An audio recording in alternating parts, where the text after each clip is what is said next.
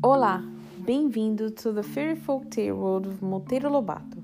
The story has been adapted to Portuguese learners and its transcription can be found at portugueseforyou.org. Chapter 14, Part 2.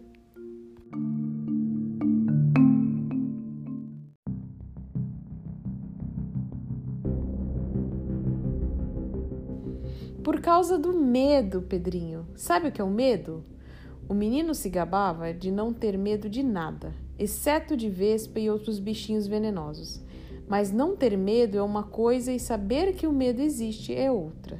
Pedrinho sabia que o medo existe porque diversas vezes o seu coração pulara de medo e respondeu: Sei sim, o medo vem da incerteza. Isso mesmo, disse o Saci. A mãe do medo é a incerteza e o pai do medo é o escuro. Enquanto houver escuro no mundo, haverá medo. E enquanto houver medo, haverá monstros, como o que você vai ver. Mas se a gente vê esses monstros, então eles existem. Perfeitamente. Existem para quem os vê e não existem para quem não os vê. Por isso digo que os monstros existem e não existem. Não entendo, declarou Pedrinho. Se existem, existem. Se não existem, não existem. Uma coisa não pode ao mesmo tempo existir e não existir. Bobinho, declarou Saci. Uma coisa existe quando a gente acredita nela. E como uns acreditam em monstros e outros não acreditam, os monstros existem e não existem.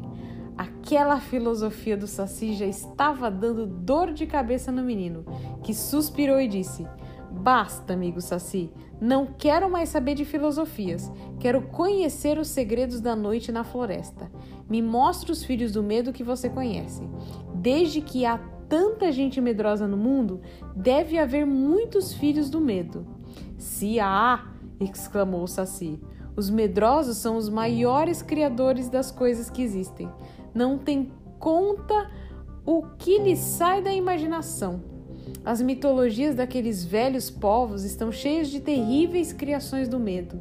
Aqui nestas Américas temos também muitas criações do medo, não só dos índios chamados aborígenes, como dos negros que vieram da África.